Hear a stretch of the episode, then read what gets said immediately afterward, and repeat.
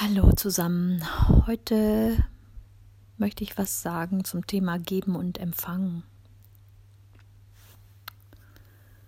Und damit auch die Frage stellen, was fällt dir leichter, zu geben oder zu empfangen? Und äh, ich möchte teilen, wie das bei mir war. Ich konnte immer besser geben als empfangen. Wenn ich etwas bekommen habe, empfangen habe, dann konnte ich das nie wirklich ganz reinlassen und es ging mir eigentlich eher dann wieder besser, wenn ich etwas zurückgeben konnte. Und das heißt, geben fiel mir immer leichter, wobei ich feststellen durfte, dass es ein Geben war aus aus einem Mangel heraus. Es war ein Geben, um etwas zu bekommen. Und sei es Anerkennung, Liebe, was auch immer. Freundschaft. Es entstand also ja aus einem Mangel heraus und hatte nichts mit Geben aus der Fülle zu tun. Es war eher etwas Manipulatives, um etwas zu bekommen. Und es fühlte sich auch nicht wirklich gut an. Darum war es für mich in erster Linie mal wichtig zu lernen, zu empfangen. Und das durfte ich vor ein paar Jahren lernen, als ich äh, komplett ohne Geld dastand und mich diesen Gefühlen stellen musste. Da war sehr viel Scham, sehr viel ähm, existenzielle Ängste. Und äh, diesen durfte ich mich stellen, die durfte ich fühlen, und ich habe viel gelernt. Ich habe gelernt, um nach Dingen zu fragen, obwohl ich das gar nicht oft brauchte. Ich habe gelernt, mich verletzlich zu zeigen, in dem, mit dem, was jetzt gerade da ist. Was wunderschön war, weil ähm, es für die meisten Menschen überhaupt kein Problem war und, und ich habe extrem viel geschenkt bekommen, ohne danach zu fragen. Überhaupt. Es war ja, das war das Berührendste überhaupt, dass ich so viel geschenkt bekommen habe. Mittag- und Abendessen, ähm, ja, Einladungen zum Kochen, ähm, Einladungen am, zur Teilnahme an Yoga, Workshops, Fahrkarten.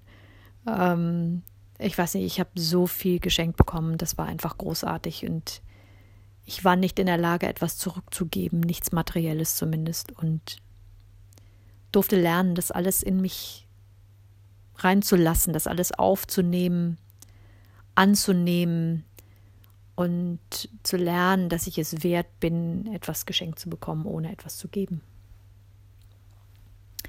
Das war sehr, sehr lehrreich für mich und eine wunderschöne Erfahrung, auch wenn ich sie nicht nochmal unbedingt machen müsste. ähm, ja, und seitdem hat sich viel verändert.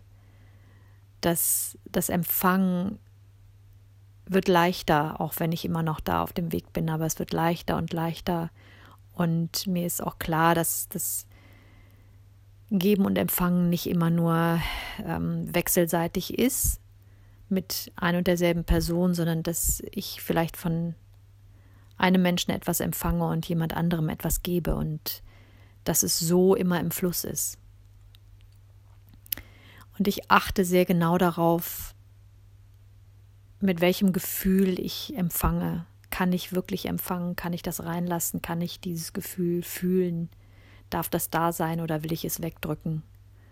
Mit welchem Gefühl gebe ich oder investiere ich Geld? Kaufe mir Dinge? Ist es ein Gefühl von Mangel und ah, ist es wird's eng und eigentlich kann ich mir es nicht leisten oder gebe ich es, weil ich mich freue und Spaß daran habe und weiß, dass es dem Geldfluss gut tut ähm, und mir und dem Empfänger. Und es geht natürlich nicht darum, beim Empfangen maßlos gierig zu sein oder beim äh, Geben mir lauter unnütze Dinge zu kaufen, sondern es geht darum, das alles sehr bewusst zu machen und sehr achtsam und dann immer mehr zu lernen, es zu genießen und Spaß daran zu haben, sowohl am Empfangen als auch am Geben. Aber für mich war tatsächlich das Wichtigste, erstmal zu lernen, wirklich zu empfangen. Und seitdem kann ich auch viel besser geben, viel leichter, viel mit viel mehr Freude und Liebe. Es gibt diese, dieses Sprichwort, ähm, man soll erst seinen eigenen, seine eigene, sein eigenes Gefäß auffüllen, sodass es überfließen kann auf andere. Das ist dann eben aus der Fülle zu geben und das macht Sinn. Und ich habe auch mal von einer Freundin gehört, dass die, ähm, die Kinder der nordamerikanischen ähm, Ureinwohner zuerst lernen zu empfangen, bevor sie lernen zu geben. Und das, ich weiß nicht, ob das stimmt, aber es hat für mich sehr viel Sinn gemacht,